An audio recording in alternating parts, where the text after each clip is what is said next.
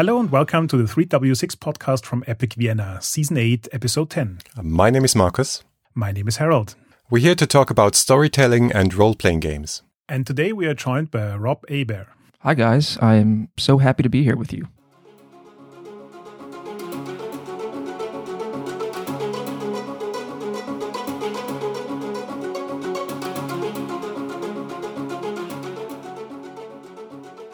We're very much happy to have you. So, maybe as a beginning, could you give our audience a short rundown of your RPG related CV?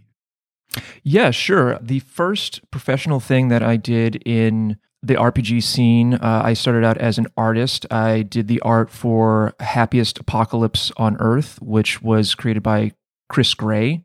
That was a Cthulhu meets Disneyland type of game, and I was nominated for an ENnie for that. And after that, I did mostly art for companies like Gallant Knight Games. And after that, started doing my own designs.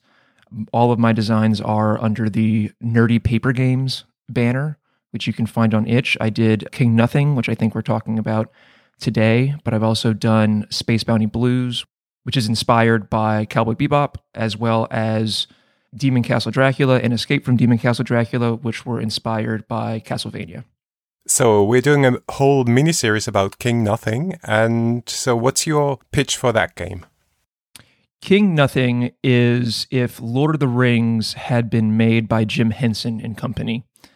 It is inspired by a lot of 80s fantasy movies and, and TV shows, as well as the works of Hayao Miyazaki and it is a story of triumph of light over dark, good over evil.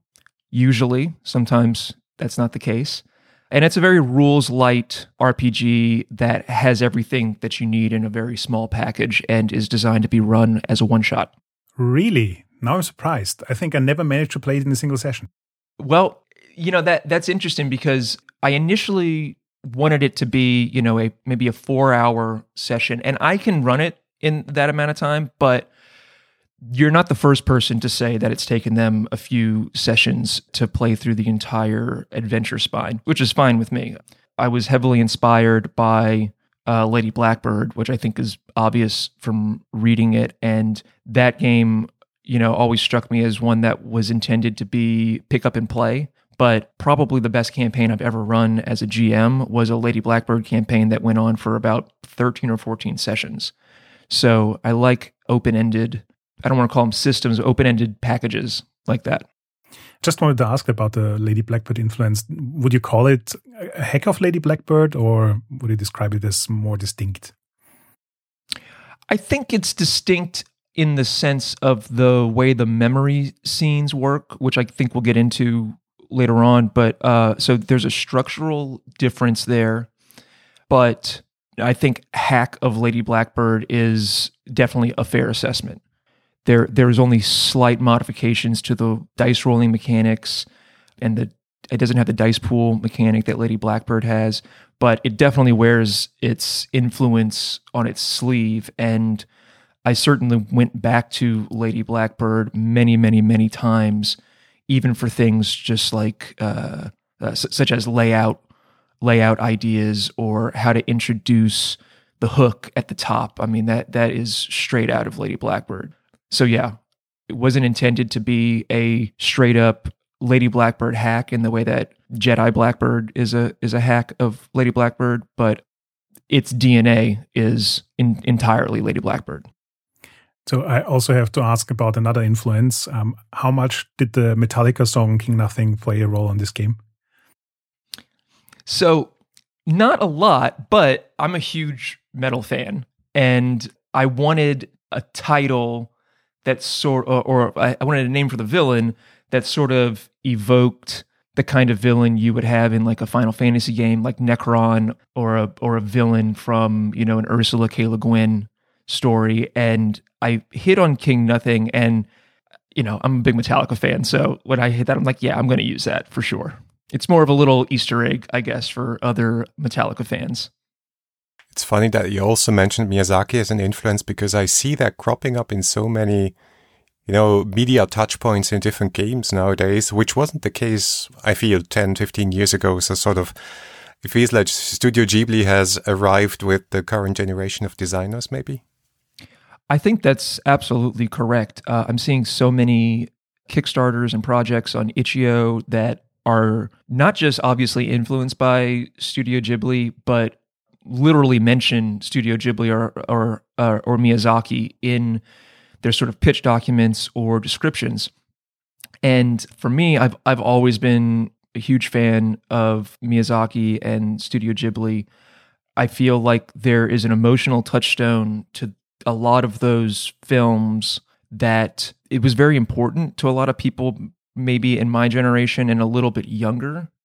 And so that's why you're seeing so many of those touching on those emotional points nowadays because those are the movies that I grew up with and that just blew me away when I was a kid. Uh, and you know, I've seen I've seen Spirited Away maybe forty times at this point. You know, uh, the those are just such beautiful gems of films that I'm really happy to see how influential they've become, at least tonally, if not subject matter wise, for this current crop of creators.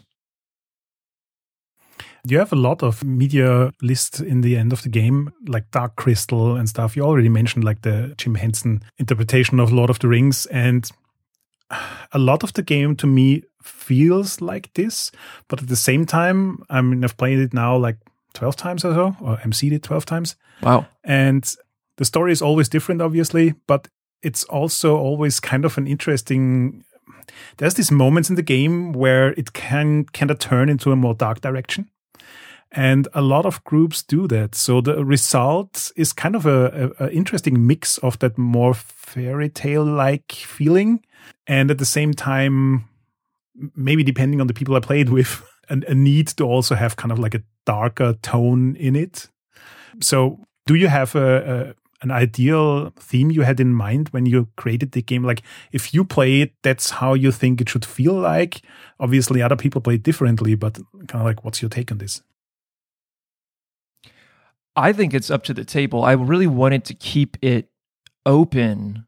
When you create your characters, your characters already have names and they already have abilities and traits and things like that. So it's it's kind of similar to Lady Blackbird in that sense, but there are certain things that are left open for your own interpretation. And I've never played I've never played two sessions or two campaigns of King Nothing that had the same Witch Queen Sareneth in them or the same Rowan of Avalir. And for me personally, I wanted to strike that balance where you could go in the very light direction. I played this with kids and it stayed fairly light, but also a lot of those um, those tonal touchstones, like you know Grimm's fairy tales and Ursula K. Le Guin and Studio Ghibli. They there is that element of darkness to it because I think that even things like fairy tales and and magic they can help us process very dark uh, subject matter. And they are a way for us to explore those concepts and those themes from a little bit of a safe distance if that makes sense. For me whenever i play it i'm usually going a little bit more in the bombastic young adult fantasy uh, direction. Um, my my favorite novel of all time is Sabriel by Garth Nix, which is the first book in the Old Kingdom series, and that's very much a YA novel, but it deals with very dark subject matter about death and about about the nature of evil and how evil can infect people that uh, have good intentions. And so I'm gratified when it does go in that darker direction because that's the type of media that I that I prefer and those are the themes that I prefer to explore. You mentioned the sort of uh, predefined characters that you're able to choose from as a player in the game. Obviously, if they are predefined, those choices need to be interesting. So, how did you approach that challenge? You know, when you talk about like the dragon game, talk about Dungeons and Dragons, it's a kitchen sink fantasy and you can do anything, but there's still lore that's involved with it. And what I wanted to do with the pre generated characters is I wanted to sort of define a container that the player could fill with whatever they wanted. And so the character sheets will make reference to maybe a place or or an artifact or a person that has a name and has maybe one or two defining characteristics, but there is the opportunity for discovery within that. So, for instance, Elendriel, who is sort of the the who's the the wildling fairy, it's mentioned that they are a a refugee from the land of fairy. And nothing is really explained in the text of what fairy is. Is it another dimension? Is it a magical realm? You get to determine that, or even better, develop that in play if you choose that character. Same thing for the you know the nature of magic with the Witch Queen, or what does it mean to be a knight from Avalere? What what is Avalere like? Is Avalere still around? All of that is left open for the player's interpretation, and hopefully what it does is uh, it gives you a little bit of a structure to push off of. And it also gives you something that spurs a little bit of creativity. Um, I definitely think, as a creator, either as a visual artist or as a game designer, that having boundaries helps push you to make more interesting choices uh, in the same in the same way that you know the worst thing in the entire world for creativity is a blank piece of paper, right? So, so just having those very loose defining elements in there that hopefully are interesting because maybe just this word sounds cool or something like that. Hopefully, that will trigger something in the player and they'll get to discover for themselves what the mythology or the lore of their world is rather than you know, in other sort of games that have pre-generated characters where it feels like all of the blanks in the Mad Libs have been filled in for you. As a bit of feedback, um, your game actually taught me something I didn't realize in decades of playing role playing games. And that is um, after many, many, many sessions with the same characters, and they never, ever were even remotely the same it was really kind of like I was questioning whether you need character creation for role playing games at all. Because if you have very well defined pre characters to pick from, um, that's totally fine and they're totally different every time somebody picks them up. And it was really fascinating to watch um, all the different interpretations of these characters. All credit for that goes to John Harper for um, because I had the same sort of light bulb moment playing Lady Blackbird you know, session after session after session, and just seeing how different people would interpret those characters. And and it was actually is was, interesting that the only real art in King Nothing is a couple of little icons that I drew, and then the cover, and even the cover is just silhouettes of the characters.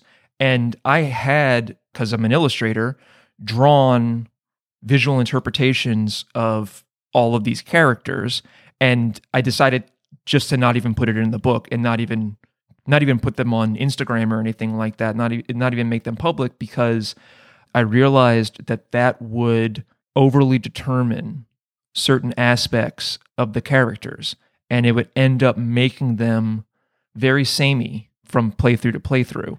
And I wanted people to be able to define for themselves what does your wildling fairy look like? Are they small? Are they tall and slender? Do they have wings? Can they fly? Et cetera, et cetera, et cetera. One of the things that somebody, that other people have brought up is I do avoid in their terms like elf, halfling, dwarf, orc, because they are, I think, a little too defined by Lord of the Rings and then, of course, Dungeons and Dragons. So those terms get replaced with, you know, gnome, fairy, ogre, not only because those are a little bit more fairy talish, and so I think that they hit at something maybe a little bit more archetypal in our minds, but because there are multiple interpretations of those that somebody might draw upon from their own background. I actually played one time with with my friend Hiro, and he is Japanese. He was born in Japan, and his interpretation of the ogre was completely different because it was based off of what an ogre is, in the sense that he what he grew up with as being an ogre, and uh, that was that was an amazing experience to play with that because I was completely surprised by everything that happened with that character because he was drawing from a completely different cultural background than I was. Yeah, it's really interesting. Uh, since you mentioned the pre-made characters, that also reminded me of sort of uh, the the playbooks in PBTA and how those are a little bit more predefined than other more empty character sheets in traditional role-playing games. And you also drew upon PBTA in, in the dice mechanic. For sure, yeah, absolutely. I mean, as far as big brain moments in gaming for me, beyond Lady Blackbird, I remember the first time that I played Monster of the Week, and that was also that was a huge eureka moment because that's that was probably my first PBTA game, and the notion of rather than starting with a again a blank canvas for your character and then or a blank character sheet and then filling in okay what's your class what's your race what's your what feats do you want what special abilities etc and you're just pulling from a 200 page player's manual having the archetype that you want to play because that's that's one of the things that we come to RPGs to experience is to live as one of those archetypes. And so the idea that PBTA a playbook is a collection of tropes and you get to choose from this menu which tropes you want to explore, which building blocks you want to make your personal character out of. That was that that was a that was a huge influence on this. As far as the dice mechanic is concerned, I, I really think that look, I love math. I love fiddly game design elements. I love design challenges that really use the entire buffalo in terms of playing cards or lots of different dice sizes. But unless you're making a dice game, unless you really want to make player make player skill uh, a major component of the mechanics and and and system mastery 2d6 plus modifier or just 3d6 with you know drop high drop low um, that gives you a very nice curve uh, distribution curve for for outcomes and i found that even with beginners newcomers to rpgs it's very intuitive the other big thing about PBTA is, of course, the great uh, gradients of success with you know the miss, the the hit, and then the the critical hit. In King Nothing, obviously, I expand that to the the five ranks that people sometimes use, where 12 plus is better than a 10 to 11. But the the the principle is still the same. The idea that it's not just pass fail, that there are complications in a partial success the idea of there being uh, a yes, which is all it's always better. You know, improv rule number one is always say yes. Uh, if you can't say yes, say no, but right, and and keep the story moving forward. I have not found a system, a dice rolling mechanic that creates those gradations of results in as easy to understand and as simple to use a package as PBTA and its its core 2d6 dice rolling mechanic. I couldn't agree more, and I really love that you went with the advantage disadvantage um, combo because it it keeps the whole thing so simple. Um, but then at the same time, I now want to ask about the hope mechanic because the hope mechanic for me was an interesting experience uh, because it feels like there's so many options what you can do with a hope point that it pushes the very simple base mechanic into a territory that is a bit more complicated and that you have to remember. And I noticed that a lot of the people I played with preferred the very open structure of the game, that it's so much about telling a story and that the rules fit on a single half page and you don't have to worry about rules mastery at all.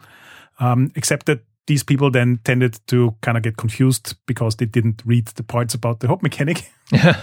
so, um, like, uh, how did the whole hope mechanic came about, and what are your thoughts behind it? So the hope mechanic came about because there's no leveling in King Nothing, uh, not really.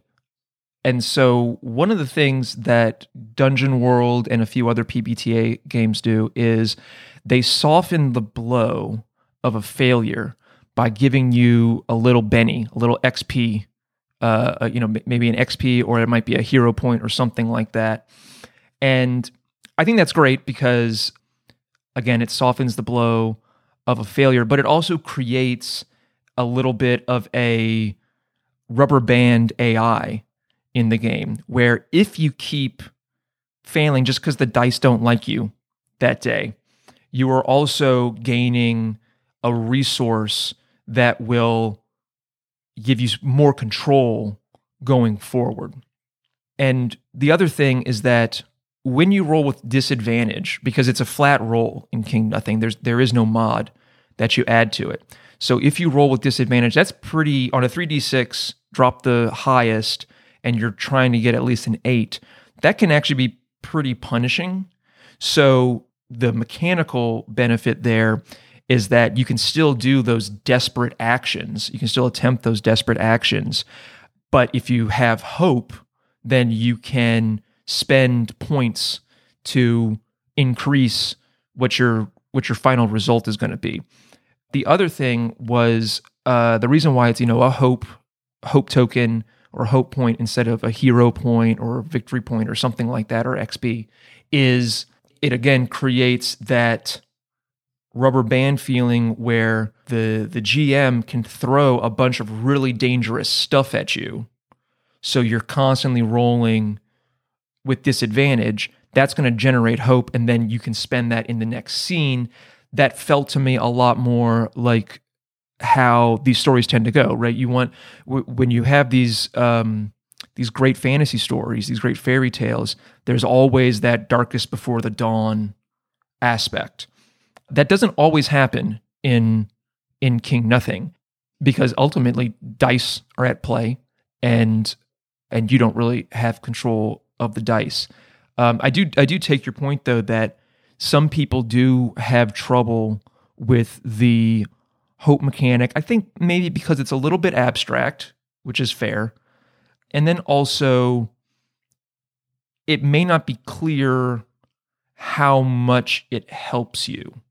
So, a lot of times people would get to the end of the session and they just have a ton of hope, which is which is fine because then that helps them, you know, no spoilers, but the you know at the at the end of the adventure, um, having a lot of hope is a good thing.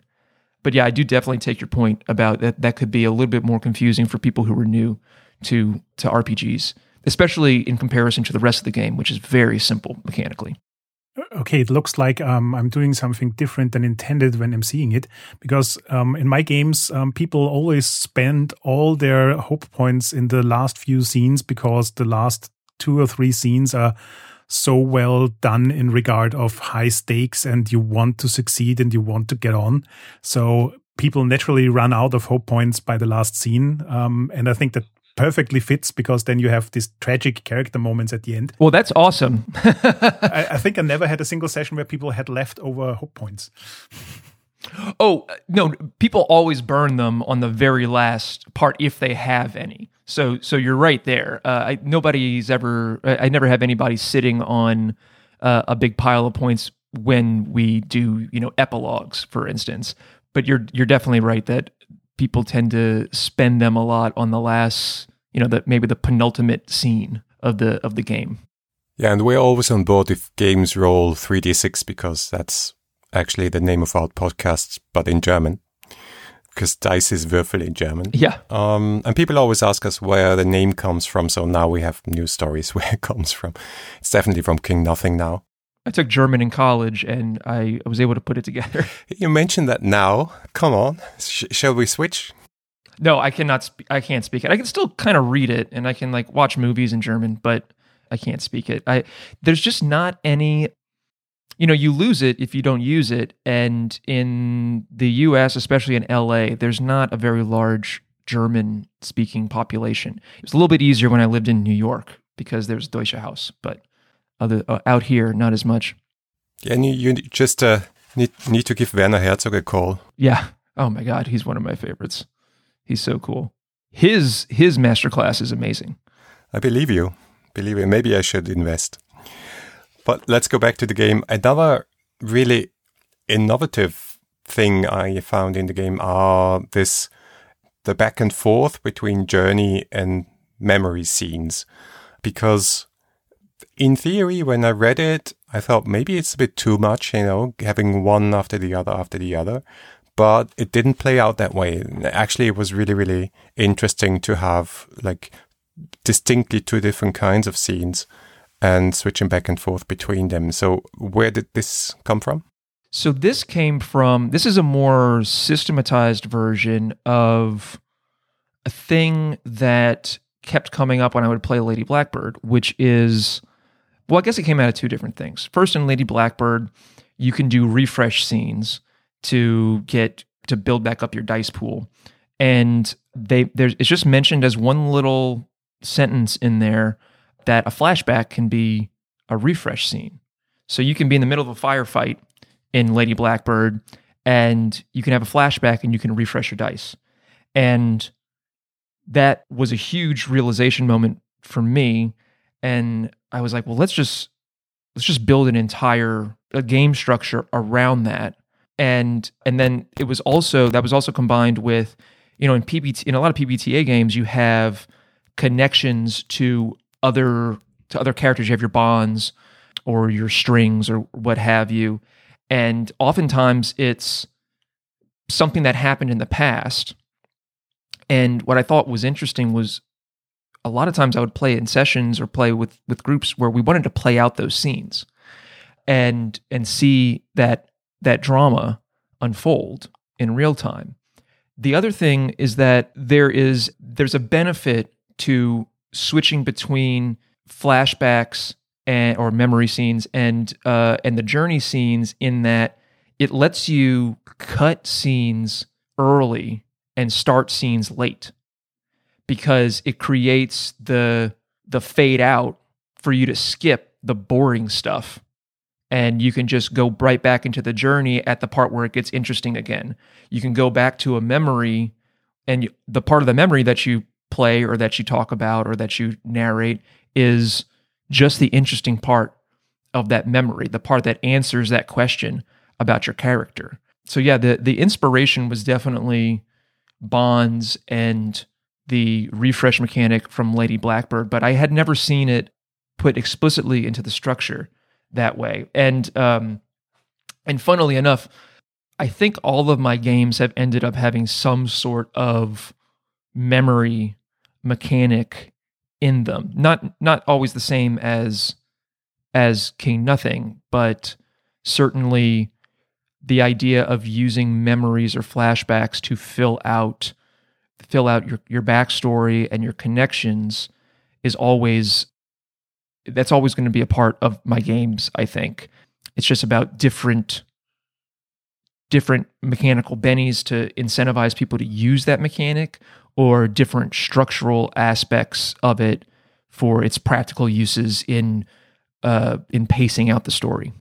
It's really interesting. I didn't think of it this way, but you're right that um, forcing players to do a flashback sort of hinders them to to explain or describe the nitty gritty of getting from one place to another. So the, the the cutting mechanism in this is is really cinematic, and that makes a lot of sense.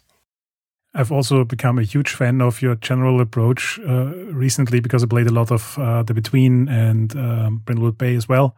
And the idea of exploring the background of a character in play in a way that is meaningful to the story and not just somebody's writing pages of background story makes so much more sense to me nowadays. And what I always find interesting by games that try to do this is how much like structure do you provide for players? Because obviously in King Nothing there are questions with each character that you can use to set up a flashback or a memory scene, but there isn't much beyond that. And um, when I first read the game, I was like, hmm, I'll be curious how often that works because if if you have like 12 scenes in the story and 12 memory scenes, um, you have to fill them with something. And I was really fascinated that a lot of the time, what you just wrote in the game, that people will come up with something that was part of the last scene, just works as you described it. And even if that's not happening, the hints on the character sheet are fine enough to set up a memory scene that then introduces something that's interesting in the next scene, maybe. What I just noticed is that memory scenes often are shorter and less involved than the journey scenes. Is that like intentional, or do you have suggestions what you can do to make these scenes, I don't know, bigger in scope or more intimate and more interactive in a way? Uh, well, well, first off, I mean, I'm that I'm that's a high compliment to be compared to Between and uh, and Brinkwood Bay. Those are both fantastic games. the The intention was for the uh, memory scenes to be a little bit shorter.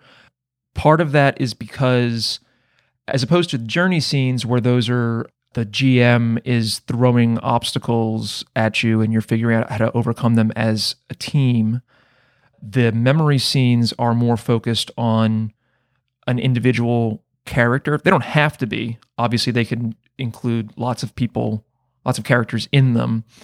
But because they tend to focus on the history of one character, that player, the player controlling that character, tends to have a little bit more control, uh, narrative control over what happens in those scenes, and it's it's more of an opportunity, not so much for problem solving like the journey scenes are, but for exploring your own character, why they're like whatever they are. One of one of the things that I think it does is you know there there's there's sort of that I don't want to call it a joke, but that meme of the person who shows up to the first session of an RPG with a 50 page backstory for their character and you're like, "Hey, listen, you're level 1. You haven't done all this stuff yet. Let's let's see what you actually do." And that stuff's funny, but in King Nothing, you are already sort of epic level characters. Um, or at least you can be. And so the the part of the idea of the memories is that we do get to see what your characters were like before they became this epic you know fellowship that's going to go destroy this this this great evil and the only difference is that instead of you showing up with your own background that you spent a weekend writing um, you get to develop that at the table and you get to work in elements that have happened in the journey scenes and it feels like it was already there like it feels like uh, almost prophetic because you're going back in time and you get to plant the seed that grew into the tree that you just saw in the previous journey scene if that makes sense. Yeah and a really driving factor in this kind of development and setting of scenes and setting of facts of the past are the questions, uh, of which you have many in the game. And it feels like uh, these questions are really the driver of that little campaign that you're spinning out together. Uh, which is something that uh, we discussed a lot in this podcast when we talked about PBTA games and how questions can really, really, um, you know, change a way change the way you MC games and change the way you include players and uh, you empower players as well at the table. And um, yeah, to me, it really feels that that your questions are driving the game. And so my question to you is, um, what was the process of of coming up with those questions? Of you know, maybe I don't know, maybe how you had millions and you weeded them out, or maybe those were just the ones that came to your mind. Um, or did you did you uh, write them down in playtests? So what was the process there? Uh, they were more so the the the questions that I ended up including. There are two groups of questions on there. There are the character specific questions, and then there are the more general questions that you could pretty much use for any fantasy adventure scenario or or game. For the for the character specific questions, uh, each one of them has four questions, and they they each break down into you know the the first one tends to be something visual or sensory about them, such as you know what animal do the tall folk sometimes mistake you for that's that's a leading question that obviously tells you well you look like some sort of animal in some way. And uh, it also implies that the tall folk don't really understand what the beast what the beastlings are or how they work. After that it's it's either gear or the second question is usually gear or clothing. Then there's one about uh, your weapon then there's one about some sort of personal item or artifact or or something of that sort. And what that really came from was I just looked at a ton of character sheets and I was like, okay, what are the things that are the most fun to sort of imagine for my character or what makes my character come alive in my head. You know, when whenever whenever you start a new campaign and you do character creation and you go around the table and say, okay, let's all introduce our characters. Those tend to be the things that people focus on. They talk about what weapons you see, they talk about how cool their like glowing eyes are or something like that. So I really wanted to to to build those things in for each character but in a way that would hopefully spur ideas rather than lock people into a certain interpretation of of the characters. Then for the for the more generic questions that can be used for sort of any traveling party, those were kind of done in the same in this in the same way. But uh, my my personal GMing style is very much leading questions. And so I sort of broke down a taxonomy of the kinds of leading questions that I would use in a medieval fantasy RPG.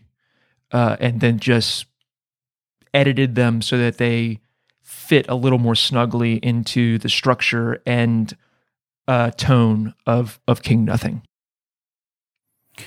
what I found a really eye opener um, with the questions, especially with the generic ones as you described them, is that um, you kind of clustered them around typical things people or characters might do. And that really nicely fits together with the single roll mechanic because for me personally, single roll mechanic often is fine enough. I don't need more skills but at the same time it feels kind of like there's something missing if you have no skills how is the character differentiated and so on.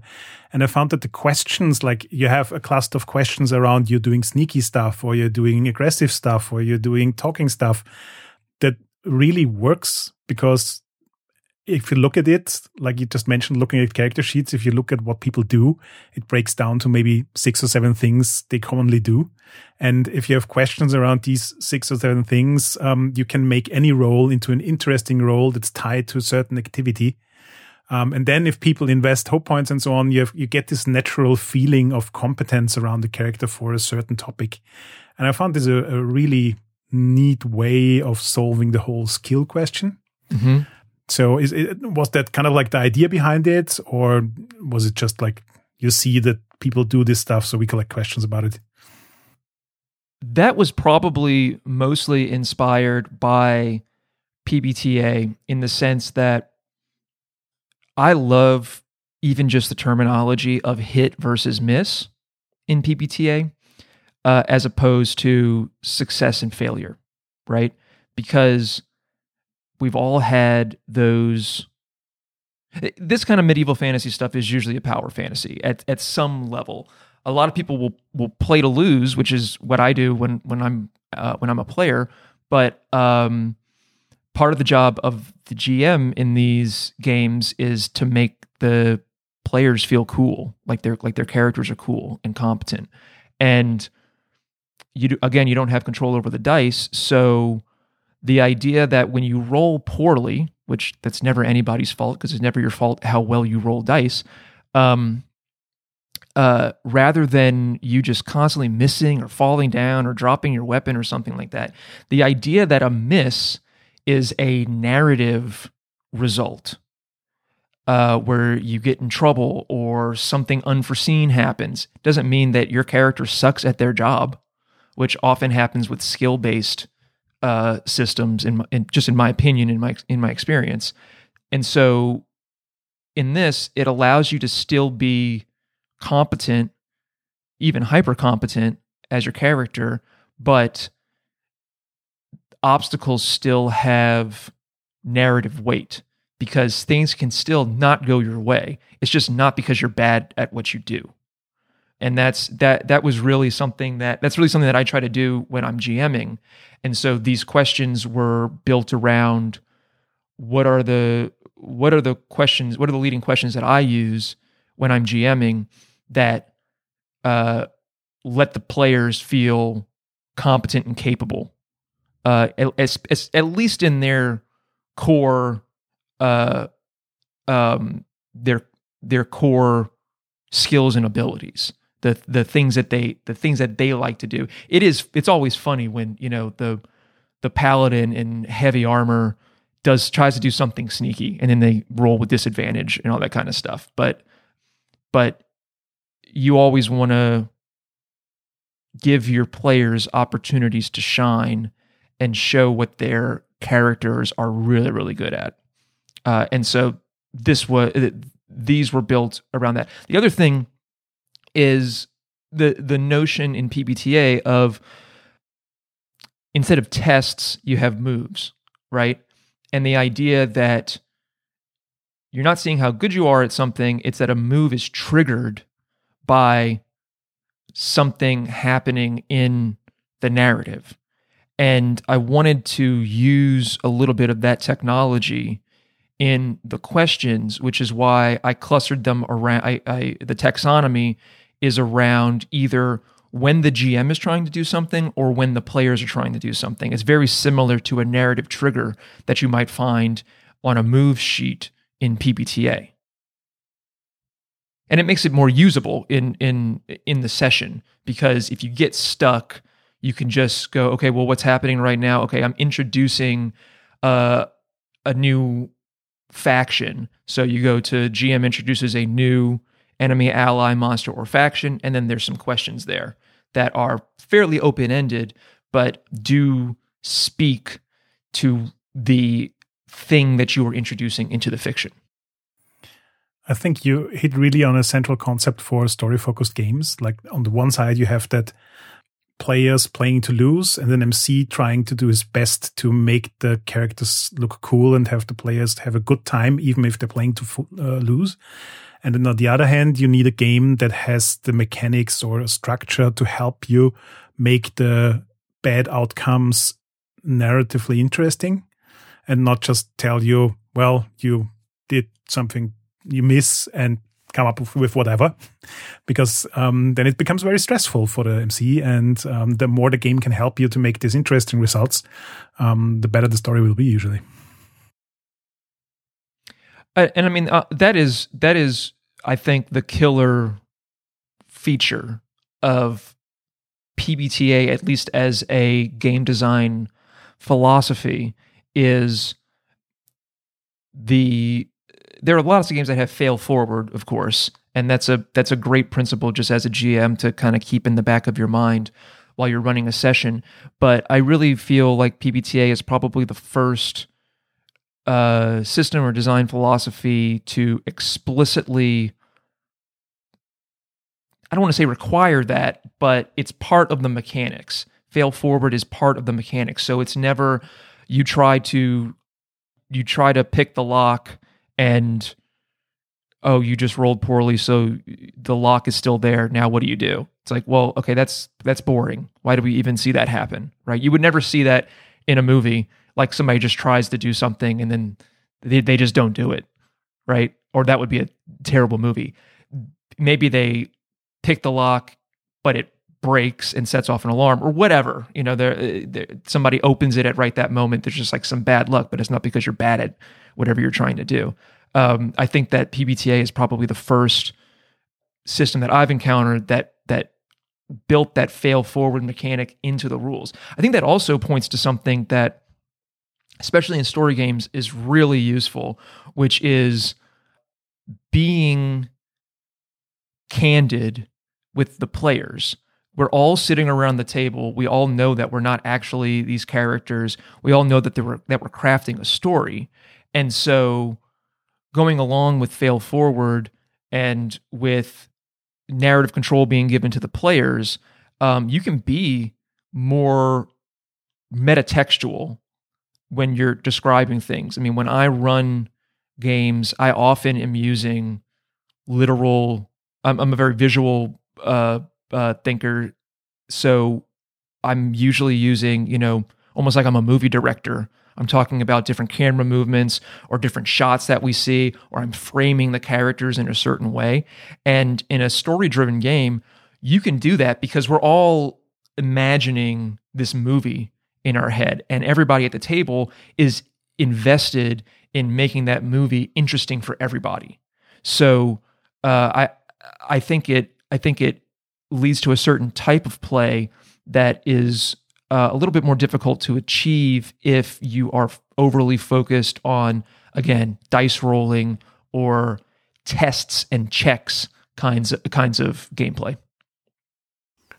We have this uh, perennial discussion about uh, beginner friendliness in role playing games in general, and also connected to that, the discussion if you know if people should start with more traditional role playing games or if they should start with more story oriented role playing games. And I think we shouldn't be prescriptive in any way. But um, what's your experience when it comes to beginning or novice players and King Nothing? I have, um, I mean, this means a lot to me because I have had multiple people uh, for whom King Nothing is their first RPG ever. And they have told me that it got them into playing RPGs, um, or they still talk about the first time that they played. They still talk about their character from when they played uh, King Nothing. And a lot of those people are through uh, Games on Demand, which is sort of loose organization where for a lot of our cons, um, Games on Demand is just a completely um, volunteer run organization. I want to give a shout out to Tomer. Um, he he is the one that got me into Games on Demand, and so I have run tons of games for people um, who were beginners, who were just at the con for something else and saw that Games on Demand was pretty much open tables. Um, and they took a chance on King Nothing, and it meant something to them. And that means something to me. Um, I've also had people say that they ran it as the first time that they had run a game. Maybe they played RPGs before, but they had never GM'd anything and that the the tools and questions in King Nothing the the adventure spine helped them run their game and feel like there was I don't want to say a security blanket but um there were guidelines right so the the scariest part of running a game that you're not super familiar with or if you're just not super familiar with GMing in general is oh shoot, what happens next? Where do I go from here? I just I just put this I, I put this obstacle in their way and then they completed the obstacle and now what do I do? Just another obstacle? And what I wanted to do with King Nothing was wanted to make sure that at any time uh, if you're like, I don't know what happens next, you could look at the document and say, oh, this is what comes next. Either it's going to be a memory or we just did a memory. So let's go to the next step in the adventure spine. Uh, and um, and we'll just we'll just roll to find out what happens from there. Um, so I do think that story games can be a great on ramp for new players. I think Lady Blackbird is an awesome on ramp for new players. I think that um, I even think that more trad games can be great on ramps for new players when they utilize the on ramping documents, you know, the quick starts, the starter sets, those sorts of things. A lot of a lot of times I will find an RPG, maybe a Kickstarter or on itch.io or something like that, or just see it linked in uh, on Twitter, and they'll have a quick start, and I'll just I'll just read the quick start just to see how are they introducing people to the core mechanics in their game or the setting of their game if that's an important if that's an important part of it and i do think that there is a that there's a a skill or maybe some best practices uh, uh, for that. Um, and so it's it's nice to see uh, a proliferation of games that utilize those best practices because that means that there are more on ramps for people to get into, especially indie games or story games. A lot to think about now. um, one question I have is um, I didn't see any, or couldn't find any Kickstarter, so I guess um, King Nothing was developed as it is. What would you do differently if you did a second edition? And if you did a second edition, would you do it via something like ZineQuest or just a general Kickstarter or something like that? I might do a zine of it. Most of my games, I really just want people to play my games. And this is a hobby for me. And I don't have any interest in turning it into a into a full time job because that might be less fun. I like the design challenges of these. So all my games are available, pay what you wish uh, on my itch account. And that's not going to change anytime soon. There are a couple of games, including King Nothing, that I'm going to produce some physical copies of. Uh, and those will probably just be published through. I'm talking to a couple of different publishers right now for the physical copies. So I might do some updated stuff on King Nothing for that, including campaign play uh, for for longer campaign campaigns. I know some people do, like you said, play for more than you know two or three sessions, but some some setting creation stuff, and then also the equivalent of an SRD, which would be obviously the mechanics are very simple in uh, in King Nothing, and it's under Creative Commons anyway, so you can just rip the mechanics out yourself and make your own games, and that feel free to do that to anybody listening. But some of the things that we've talked about today would be in that SRD, which would be uh, best practices for, you know, if you want to make a sci-fi version of this, well, here's how you make those questions and how you flavor them sci-fi wise. Here's how you make here's how you make the the the, the pre-generated character sheets in a way that they hopefully inspire your players but don't lock them into a particular notion that maybe you have as the as the game designer so they can explore what those characters are for them um, so that that would definitely be sort of a, a, a fairly large appendix that I would include with the the physical copy and the the physical copy of King Nothing, and obviously I would update the PDF uh, once I do that. So, are there any more games on the horizon for you? Anything we can expect soonish? Uh, yeah, absolutely. Um, the the next game on the docket is is it right now it's called Suit Fantasy and it uses a card based mechanic. It's heavily inspired by Final Fantasy, and mechanically, it's inspired by the Saga uh, system, which was a card based system uh, that was used for Dragonlance, Marvel Saga, um, and a few other games, I believe. This is a much simplified version of that, but it uses a a standard deck of cards and the the I hope, I mean it's in playtesting right now. Hopefully the fun aspect of that game will be how because you're playing cards from your hand, you sort of know what the outcome is going to be before you play it. So it's almost like if instead of rolling dice when you attempted an action or made a move, if you rolled all of your dice before the session started, wrote down, you know, the the results for 10 dice rolls, and then as you went through the game, you could mark off which ones you wanted to use where. Um, so if something was really important, you would might use one of your really good dice uh, dice rolls. Whereas if something's less important, maybe you use one of your weaker dice rolls. And in this case, it's just it's a hand of cards, and so those of your those are your pre-generated dice rolls. I guess is the best way to think about it. That sounds super interesting. I love the Saga games. Very much looking forward to that. Uh, yeah, I wish I wish the Saga games had. I, I feel like they they're so interesting, but they're just so difficult to run from like a modern standpoint, a contemporary standpoint.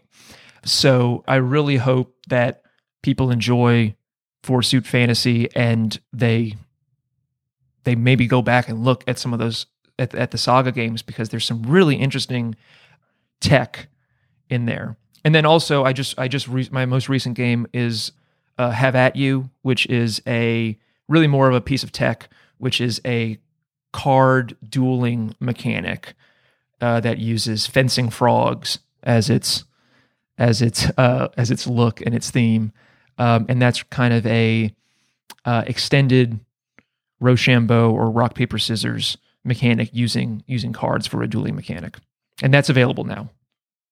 All right, shall we wrap this up, Harold? Yeah, I think we're through all our questions, and it was a really, really interesting interview. Oh, I thank you guys so much for having me. This was this was really fun. A lot of those questions were very thought provoking, and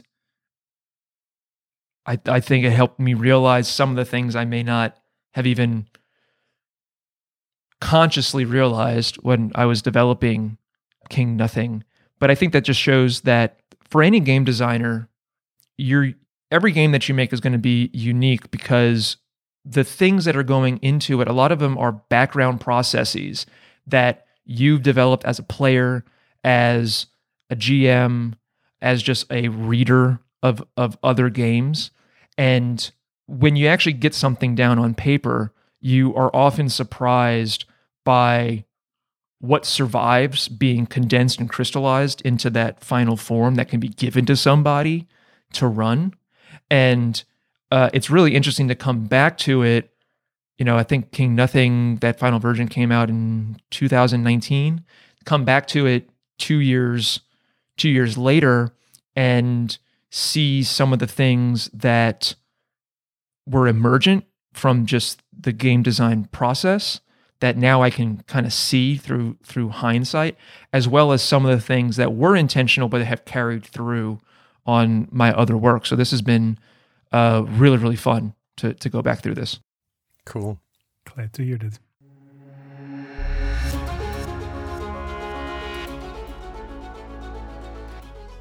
Thanks for listening to episode 10 of season 8 of 3W6. If you like this episode, please consider writing a review on Apple Podcasts. If you want to talk to us individually, you'll find Harold on Twitter as at Heckmüller and myself at Vienna.